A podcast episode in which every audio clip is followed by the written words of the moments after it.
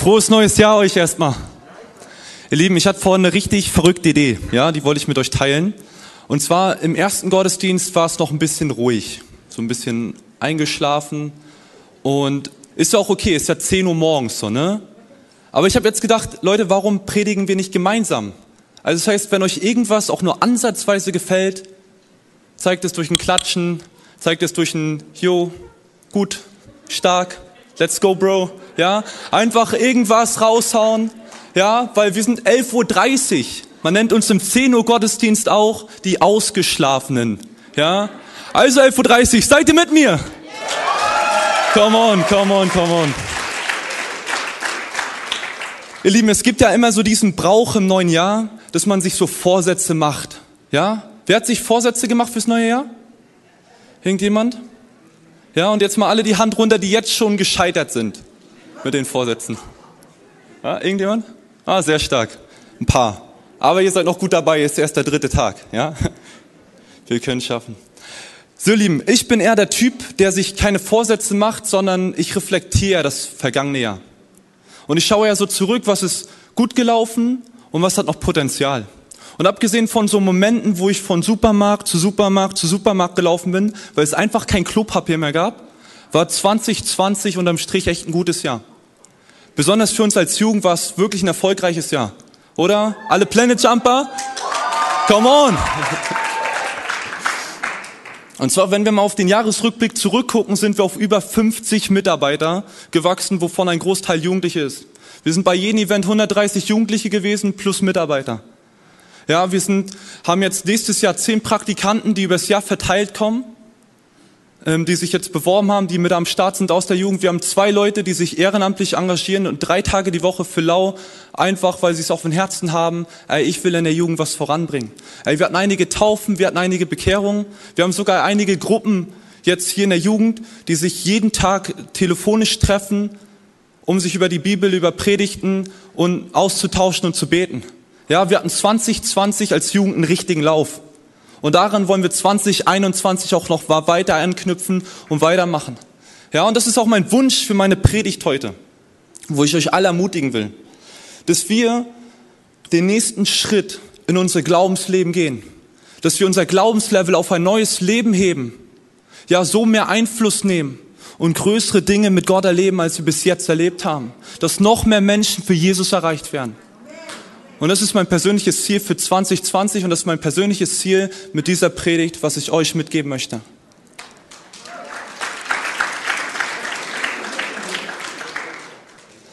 Und jetzt ist ja die Frage, wie geht das Ganze, oder? So, ich mache euch jetzt heiß, aber wie geht das Ganze?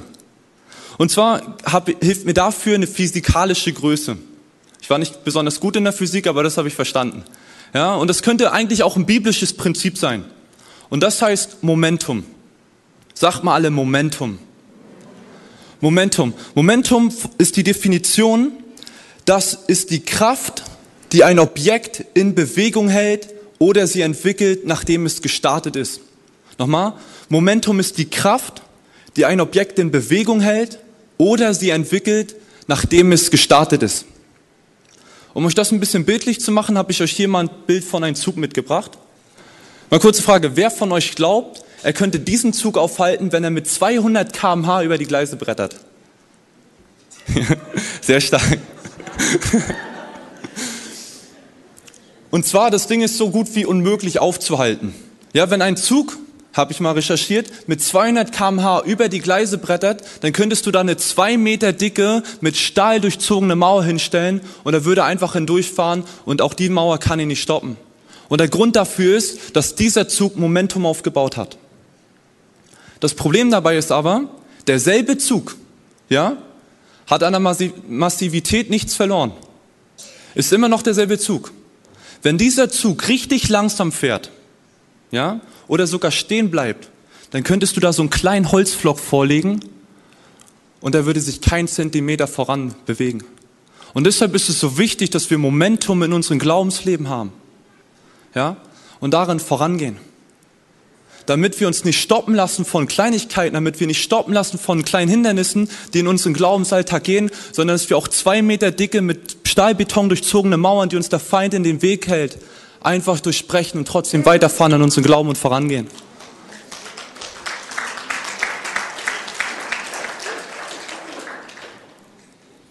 Und die Frage ist jetzt, was können solche Mauern in unserem Glaubensleben sein, oder?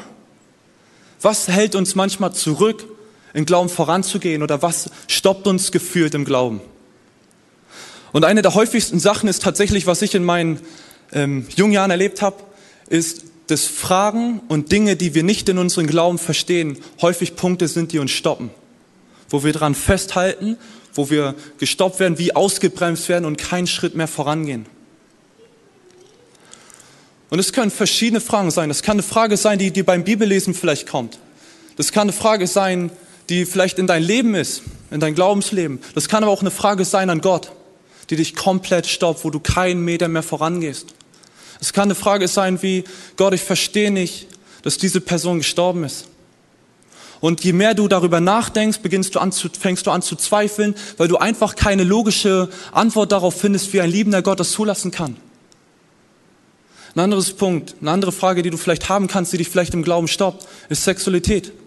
Vielleicht ist Sexualität bei dir so ein großes Thema und du bist enttäuscht von Kirche, du bist enttäuscht von Gott, weil es vielleicht in der Bibel anders steht, als du es fühlst und du gehst keinen Schritt mehr auf Gott zu. Weil auch diese Frage, dieses Nicht-Verstehen dich vielleicht so doll stoppt, dass du keinen Schritt mehr vorangehst und wie im Glauben ausgebremst wirst.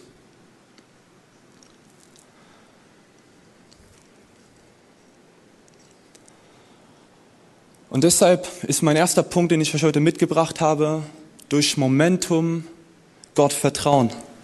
Durch Momentum Gott vertrauen. Ja? Und dann je mehr wir Gott kennenlernen, umso mehr wächst auch unser Vertrauen zu ihm. Und desto weniger können uns Fragen und Dinge, die wir im Glauben nicht verstehen, uns aufhalten.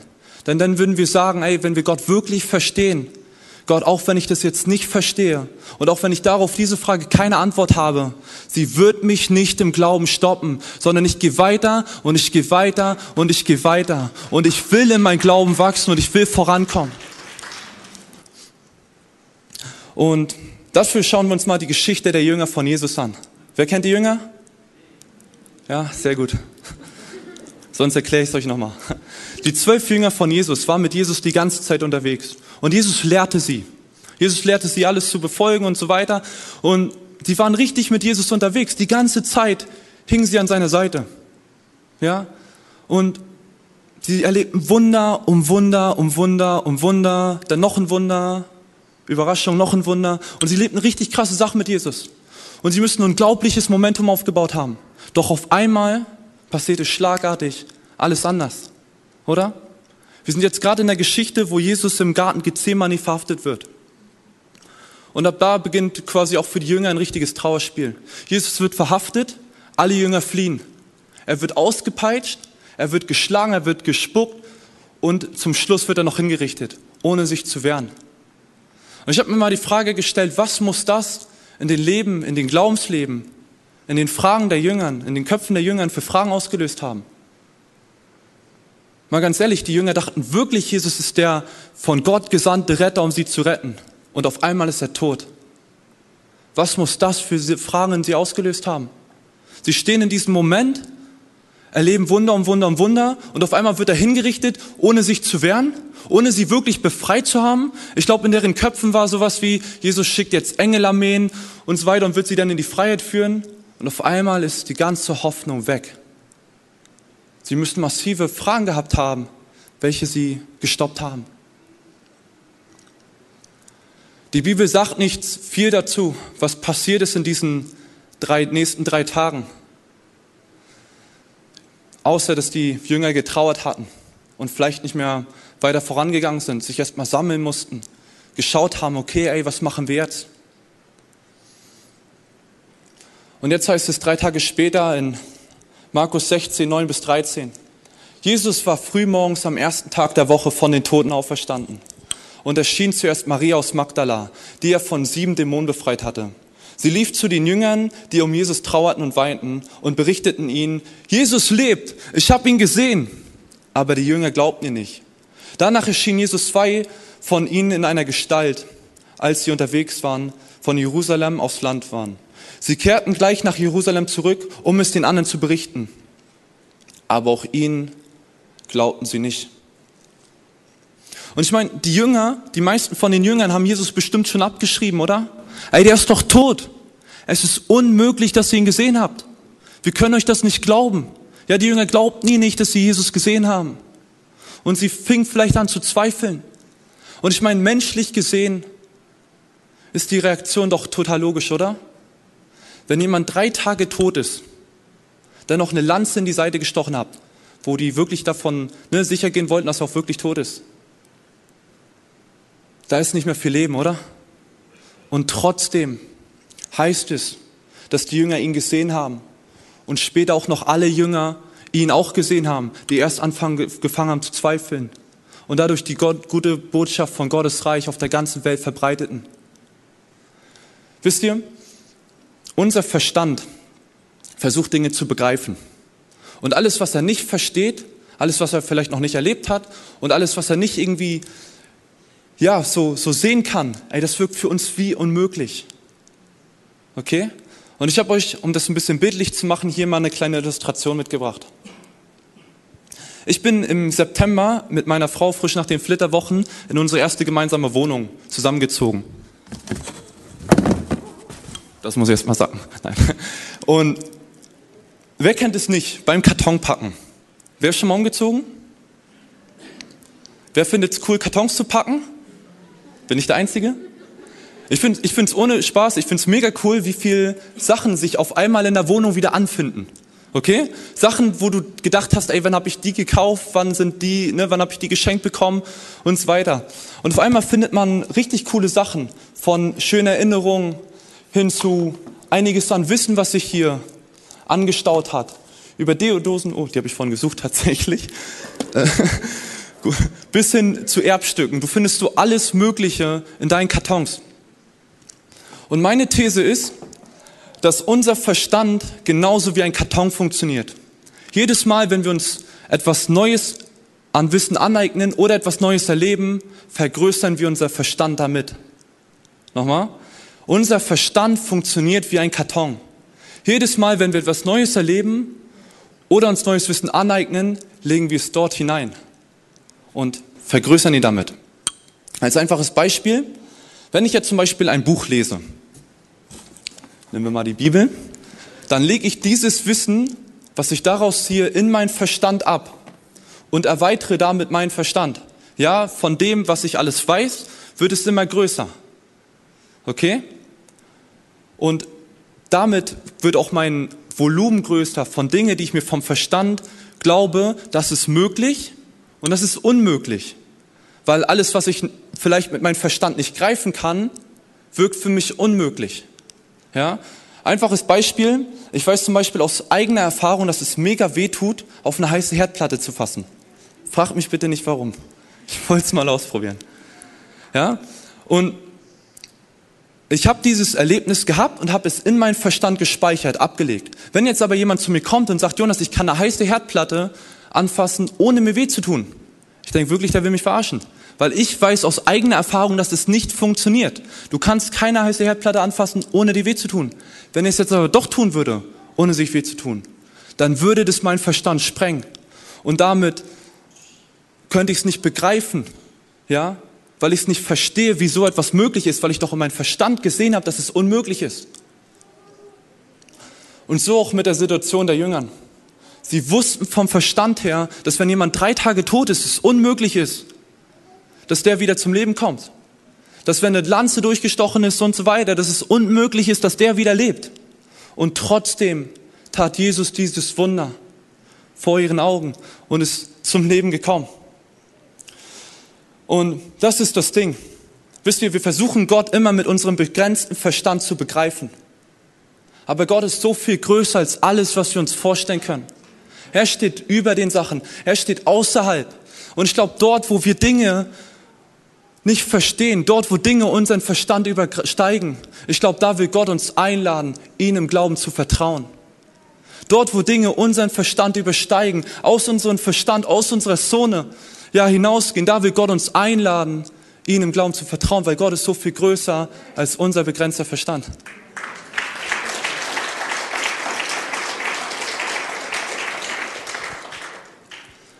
In Hebräer 11, Vers 1 steht, der Glaube ist der tragende Grund für das, was man hofft. Im Vertrauen zeigt sich jetzt schon, was man noch nicht sieht. Ich will dich ermutigen, lass dich durch Zweifel im Glauben, lass dich durch Fragen im Glauben nicht stoppen sondern geh mit Gott weiter voran.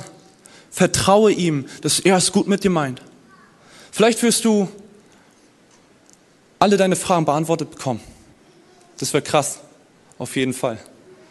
Vielleicht wirst du aber auch zu deinen Lebzeiten einige Fragen nicht beantwortet bekommen. Und da ist das Vertrauen. Ja?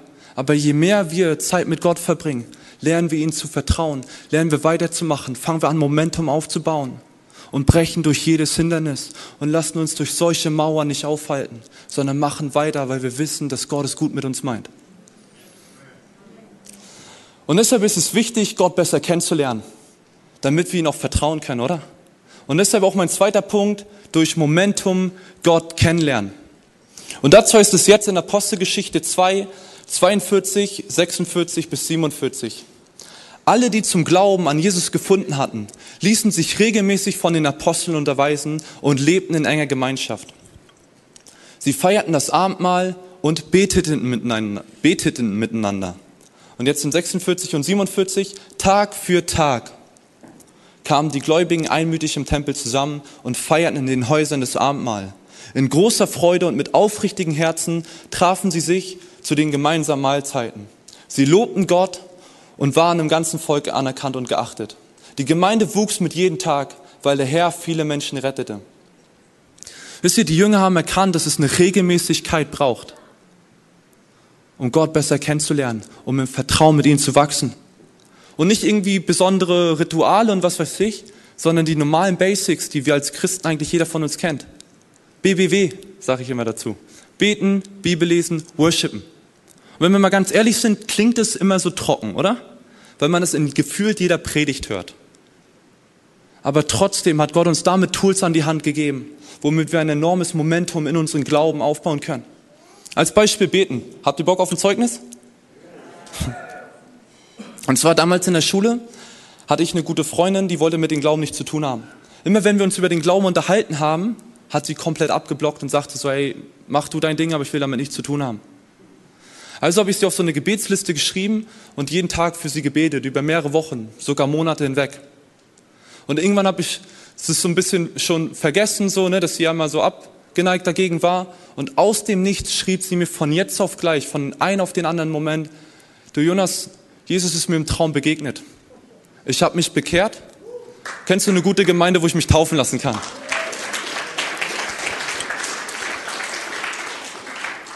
Leute, und das ist es. Gebet hat Auswirkungen. Da, wo wir beten, ist Gott am Wirken. Wir kommunizieren direkt mit Gott. Ja? Und anderes Ding, Bibel lesen. Auch Gottes Wort hat Kraft. Wollt ihr noch ein anderes Zeugnis? Ja? Und zwar vor paar Tagen, auch eine alte Klassenkameradin von mir, ähm, hatte auch mit dem Glauben nichts zu tun. Ich weiß noch, wir hatten zusammen die 10. Klasse Realschulabschlussprüfung in Englisch gemacht. Dank ihr bin ich durchgekommen. Halleluja. Aber sonst hatte sie nicht wirklich viel mit dem Glauben zu tun. Und sie schrieb mir jetzt vor paar Tagen, weil ich auf Instagram immer so Bibelverse und Ausschnitte aus meinen Predigten poste. Und sagt, Jonas, ich finde voll cool, was du hier machst und dass du Leute ermutigst. Und wenn ich mal wieder in Hamburg bin, dann komme ich gerne mal mit in die Elim-Gemeinde. Und ich war richtig, warte, warte. Ich war, das Beste kommt noch, ja. Ich, ich war richtig überrascht und habe ihr so voll ja, ey, voll so überrascht geschrieben, ey, was, was ist los? Hast du dich bekehrt? Sie ist so, ja, habe ich dir das nicht erzählt? Ähm, vor ein paar Monaten hattest du was gepostet und daraufhin habe ich mich mit dem Glauben auseinandergesetzt. Jetzt habe ich mich bekehrt und gucke jeden Sonntag Gottesdienste der Elim.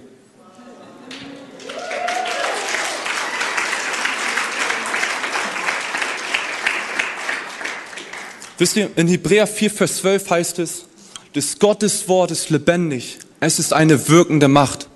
Ja? Mahatma Gandhi hat mal gesagt, er ist kein Christ, aber er hat erkannt, was die Gotteswort für eine Kraft hat. Er hat gesagt, ihr Christen habt in eurer Obhut, Obhut ein Dokument mit genug Dynamit in sich, die gesamte Zivilisation in Stücke zu blasen, die Welt auf den Kopf zu stellen, dieser kriegszerrissenen Welt Frieden zu bringen, aber ihr geht damit so um, als wäre es bloß ein Stück guter Literatur, sonst nichts weiter. Wisst ihr, in Gottes Wort steckt Kraft. Lasst uns die Bibel nicht einfach auf unseren schönen Regal verstauben, sondern lasst uns die Kraft nutzen, weil Gottes Wort kann Leben verändern. Wisst ihr, und auch du kannst solche Dinge im Glauben mit Gott erleben. Und auch du kannst noch viel größere Dinge mit Gott im Glauben erleben. Dafür brauchst du keinen theologischen Abschluss. Gott hat dir die Tools schon gegeben. Beten, Bibel lesen, Worship machen. Auch wenn es so einfach klingt, aber das hat so eine Auswirkung, wenn wir daran festhalten, wenn wir Zeit mit Gott verbringen, dass wir so ein Momentum in unseren Glauben aufbauen, dass wir größere Dinge mit Gott erleben.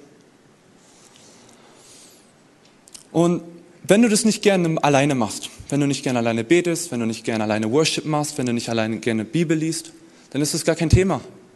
Dann frag einen Freund oder frag eine Freundin, ob ihr es zusammen machen könnt. Ich habe mit einem Kumpel das über mehrere Monate hinweg gemacht wenn du das hörst, ich melde mich bei dir nächste Woche, wir fangen wieder an, ja. Und wir haben das eine Zeit lang gemacht und ich muss wirklich sagen, ich hatte unterm Strich mehr Gebetserhörungen und ich hatte unterm Strich mehr ähm, Erlebnisse mit Gott als vorher, wo ich es nicht gemacht habe. Und das ist das Ding. Ja, wenn wir beten, ist Gott am Wirken.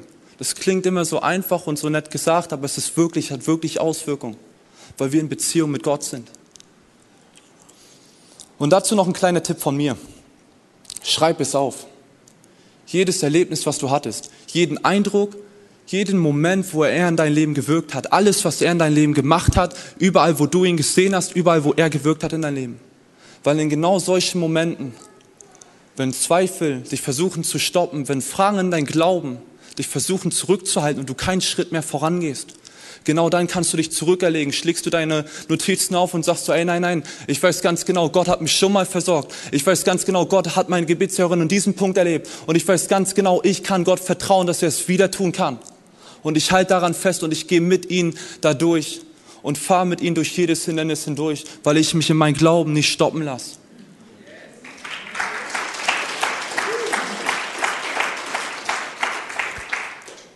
Wisst ihr, und durch solche Sachen fangen wir an, größere Dinge mit Gott in unserem Glaubensleben zu erleben.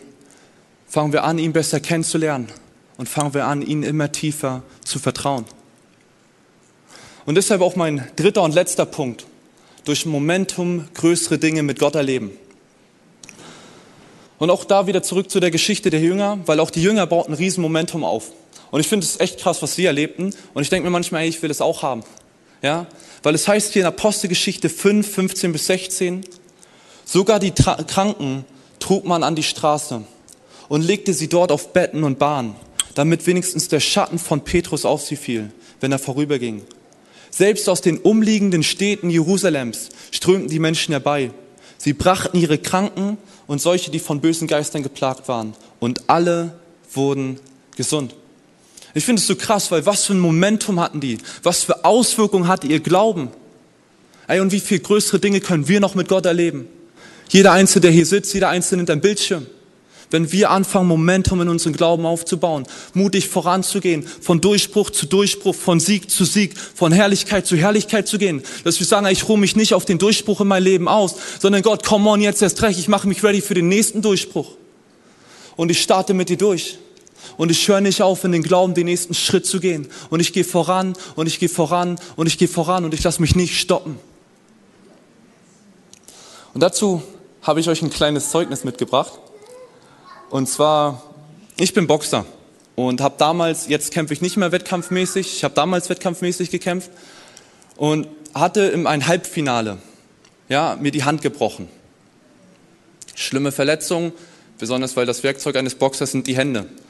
Und ich bin zum Arzt gegangen und hatte noch irgendwie so Hoffnung, dass ich gut davon wegkomme und nächste Woche im Finale antreten kann. Und der Arzt musste mich aber nur ein bisschen anlächeln und sagen, ja, nee, das wird leider nichts, Herr Peters. Sie sind jetzt acht Wochen mindestens außer Gefecht, weil der Bruch so groß ist. Ja, also schonen Sie Ihre Hand, machen Sie keine Dummheiten und ruhen Sie sich schön aus. Ich komplett enttäuscht von Gott, ja, sah das Finale von meinem Handy zu, über den Bildschirm von der Live-Übertragung und war richtig frustriert. Ja? Und es ging so weiter, zwei Wochen später, es passierte nichts. Bis ich so ein ungutes Gefühl in der Hand hatte. Und ich bin nochmal zum Arzt gegangen, der hat es nochmal gerönt, weil er sich nicht erklären konnte. Und er hat mir die ernüchternde Prognose gegeben, ja, Herr Peters, es dauert nochmal acht Wochen, weil der Bruch immer noch so groß ist und immer noch zu sehen ist. Und ich habe mich so langsam wirklich mit dieser Prognose schon abgegeben und bin ein paar Tage später auf eine Gemeindefreizeit gefahren. Und als ich auf der Gemeindefreizeit war, habe ich so relativ schnell gemerkt, dass es gar nicht Gott daran schuld ist, sondern dass es eigentlich ein bisschen meine Schuld war, ja, dass ich mir die Hand gebrochen habe. Und ich habe gesagt, ey Gott, selbst wenn du es jetzt nicht heilst, selbst wenn du jetzt nichts tust in mein Leben und für meine Hand, ich will trotzdem Zeit mit dir verbringen. Ich will trotzdem wieder Gemeinschaft mit dir haben und ich habe mich jeden Abend hingesetzt und ich habe stille Zeit gemacht. In dem Wissen, auch wenn du es nicht tust, will ich trotzdem in der Beziehung zu dir arbeiten. Und die Woche verging relativ schnell und ich weiß nicht, wer war schon mal von euch auf eine Freizeit? Sehr stark. Kommt mit Jugendfreizeit, alle Jugendlichen. Und auf einer Freizeit ist es halt immer so, dass man jetzt nicht unbedingt ähm, entspannt zurück sich chillt, sondern echt auch ein bisschen Action macht. Das heißt, mein Verband hat so langsam angefangen zu stinken. Ja? Und ich, wie ich war, wollte unbedingt einen neuen Verband haben. Das heißt, genau als die Freizeit vorbei war, bin ich zum Arzt gefahren, um ihn nochmal zu nerven, dass er mir nicht bitte einen neuen Verband ranmachen kann. Hat er dann auch gemacht und in dem Moment, wo er den Verband aufgemacht hat, hat er gesehen, dass die Schwellung komplett zurückgegangen ist, komplett weg war. Hat er mit meiner Hand ein paar Bewegungen gemacht und ich konnte auch meine Hand wieder mega normal bewegen. Ja, es hat alles wieder normal funktioniert. Er hat alles geröntgt und die Hand war wirklich geheilt. Obwohl der Arzt noch meint, es sind noch sechseinhalb Wochen zu heilen. Pass auf.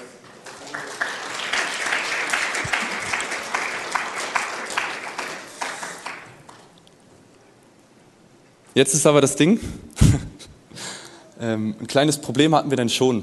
Und zwar, ähm, ich bin am nächsten Tag direkt wieder zum Training gegangen. ja? Ja, ich, alles gut. Und das ging auch vier Tage gut, bis vier Tage, das war so ein Tag, bevor ich auf das nächste Jugendleiterwochenende gefahren bin, ich einen heftigen Sparring hatte. Sparring sind so Trainingskämpfe. Und mein Trainingspartner war so ein richtiger Bär. Ja? Weniger Haare, aber trotzdem genauso breit. Und der hat, sich wegge der hat sich weggeduckt und in dem Moment habe ich ihn so hart gegen die Schädeldecke gehauen, dass es in der ganzen Halle so ein richtiges Krrr gemacht hat. Ja? Und im nächsten Moment hast du mich nur noch schreiend zu Boden fallen sehen. Ey, das war richtig, oh, wirklich. Ey, ich dachte in dem Moment, ey, was habe ich hier gemacht? Kann ich nicht einmal still sitzen bleiben? Und machen wir uns nichts vor, am Abend war meine Hand dick, die war blau, die war verschoben, ja. Ich bin am nächsten Tag zu meinem Hausarzt gegangen, kurz bevor ich auf die, das Jugendleiterwochenende sollte, um mir meinen Verband zu holen. Mein Hausarzt sagte, ja, Herr Peters, Ihre Hand ist gebrochen gehen Sie röntgen und lassen Sie die wieder nicht verpacken. Was ist passiert? Ich bin zum Röntgen gefahren und beim Röntgen sagten sie mir, Entschuldigung, kommen Sie bitte nächsten Tag wieder, die Röntgenabteilung hat heute geschlossen. Und dann habe ich halt gesagt, ja okay, pass auf, ich kann leider morgen nicht wiederkommen, ich komme erst am Montag oder so wieder, weil ich fahre jetzt auf ein Wochenende und bin gegangen. Und dann, das war vielleicht für, für den ersten Moment nicht die schlauste Reaktion, aber ich habe gesagt, ey Gott, wirklich, ich vertraue dir darauf, dass du schon mal meine Hand geheilt hast. Und ich vertraue dir darauf, dass du es wieder tun kannst. Deshalb habe ich mich vollgepumpt mit Schmerztabletten und bin auf dieses Jugendleiterwochenende gefahren. Und ich habe so ein enormes Momentum aufgebaut, weil ich noch wusste, ey, Gott hat meine Hand schon mal geheilt. Und ich bin zu über 50 bis 60 Jugendlichen und Mitarbeitern und Leitern da gegangen und habe denen meine Hand einfach ins Gesicht gehalten und meinte, bete mal bitte dafür. Ja? Und ich bin von Person zu Person zu Person zu Person zu Person gegangen. Und auch wenn nichts passiert ist, habe ich mich nicht stoppen lassen, sondern ich hatte die ganze Zeit das Gefühl, ich werde Sonntag hier noch ein Zeugnis erzählen. Sonntagnachmittag saßen wir im Auto. Ich bin nach Hause gefahren. Meine Hand war immer noch dick, meine Hand war immer noch blau, sie war immer noch verschoben, sie hat immer noch wehgetan. Und ich bin zu Hause angekommen und sagte, okay Gott, komm on, ich gebe mich geschlagen, ich gehe jetzt zum Arzt. Und wirklich jetzt ohne Spaß, auf dem Weg zum Krankenhaus konnte ich meine Hand wieder normal bewegen. Ich dachte im ersten Moment, Gott, ey, diesen Weg hätte ich mir auch sparen können, oder? Nein, ich war wirklich, ich war wirklich komplett perplex und dachte erst, liegt es vielleicht an den Schmerztabletten, habe ich mir das alles nur eingebildet und habe dann nochmal geguckt in meine Kranken, hier, ne, was du alles vom Arzt immer mit den Röntgenbildern bekommst und so, nachgeguckt und gesehen, dass da wirklich, ne, das Fachwort steht und dann, dass da meine Hand gebrochen ist, blau und was weiß ich.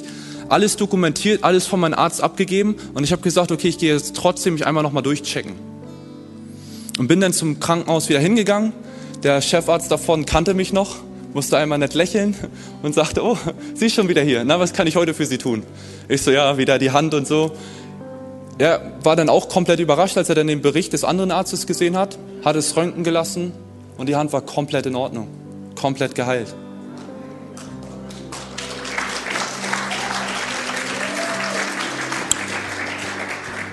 Wisst ihr, und auf, als ich auf dem Rückweg war vom Krankenhaus, ich saß wirklich die ganze Zeit in der U-Bahn und habe so gemacht. Ich war so fasziniert von meiner Hand, dass ich sie wieder bewegen könnte. Die Leute haben bestimmt gedacht, ey, was stimmt mit dem nicht? Aber wirklich, ey, ihr müsst euch das mal vorstellen. Du kriegst eine Prognose, dass deine Hand gebrochen ist. Fünf Minuten später tut es noch mega weh und fünf Minuten danach kannst du deine Hand wieder normal bewegen. Und alles ist in Ordnung und es wurde sogar ärztlich belegt, dass da alles in Ordnung wieder war. Ja? Und es hat mich ey, übelst bewegt, wo ich gesagt habe, ey Gott, come on, jetzt erst recht. Ich will von Sieg zu Sieg, von Durchbruch zu Durchbruch, von Herrlichkeit zu Herrlichkeit gehen. Wisst ihr, ich wäre jetzt, hätte acht Wochen noch mit dem Verband vielleicht rumgesessen, hätte ich nach dem ersten Mal nicht gesagt, ey Gott, jetzt erst recht. Ich habe erlebt, dass du es schon mal getan hast und ich weiß, ey, du kannst es wieder tun. Und ich habe Momentum in meinem Glauben aufgebaut. Ich habe mich nicht stoppen lassen. Und ich möchte euch ermutigen, auch zum Arzt zu gehen, aber zuerst dafür beten zu lassen. Um so weiterzumachen im Glauben, Gott zu vertrauen, ihn immer besser kennenzulernen und dadurch noch größere Dinge mit ihm im Glauben zu erleben. Und wir werden jetzt gleich in eine Gebetszeit gehen, wo wir die Chance haben, so, wo ich dich ermutigen will, vielleicht auch. Wenn du zum Beispiel mit deinen jetzigen Glaubenssituationen, wo du jetzt gerade drin steckst, nicht zufrieden bist, dann mach dir doch mal Gedanken, wo in deinem Alltag hast du Zeitfenster, wo du dir mehr Zeit für Gott einräumen kannst, wo du mit ihnen zusammen Beziehungen bauen kannst und mit ihnen zusammen auf das nächste Level zu gehen, mit ihnen zusammen den nächsten Schritt in deinen Glauben zu gehen, voranzugehen und dich nicht mehr stoppen zu lassen, weil du mit Gott vorangehst.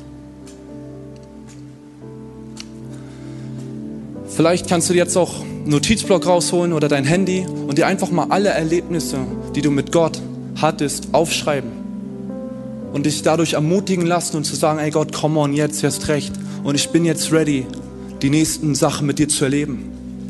Wisst ihr, lass dich von Gott gebrauchen, egal wie viel oder wie wenig du mit Gott erlebt hast. Gott will dich gebrauchen, mit ihm größere Dinge zu erleben, als du bis jetzt erlebt hast. Amen. Ich bete nochmal mit uns. Hey Papa, danke, dass du gut bist. Danke, dass, was du in unserem Glauben alles so tust. Danke für das, was du in unserem Glauben alles wirkst. Wie wir vorhin gehört haben, du bist der Beginner und Vollender unseres Glaubens und daran wollen wir festhalten. Und auch wenn wir Dinge nicht verstehen und auch wenn wir Dinge, die unseren Verstand übergreifen, ja, die uns vielleicht versuchen auszubremsen. Hey Papa, da wollen wir weitermachen. Wir wollen dir vertrauen, dass du es richtig machst, dass du es gut mit uns meinst und dadurch uns nicht stoppen lassen, sondern weiter im Glauben leben, weiter im Glauben vorangehen und darauf vertrauen, dass du uns schon die richtigen Antworten zur richtigen Zeit geben wirst. Papa, und wir wollen die wirklich besser, sich besser kennenlernen. Jeden Tag neu, eine neue Seite, eine neue Facette von deiner unendlichen Macht und deiner unendlichen Größe einfach kennenlernen und in unserem Leben annehmen. Papa, komm du in unsere Leben und wirke da neu. Bring unser Glaubenslevel auf das nächste Level. Und bewege Dinge, die nur du bewegen kannst. In unseren Herzen, damit wir größere Dinge mit dir erleben.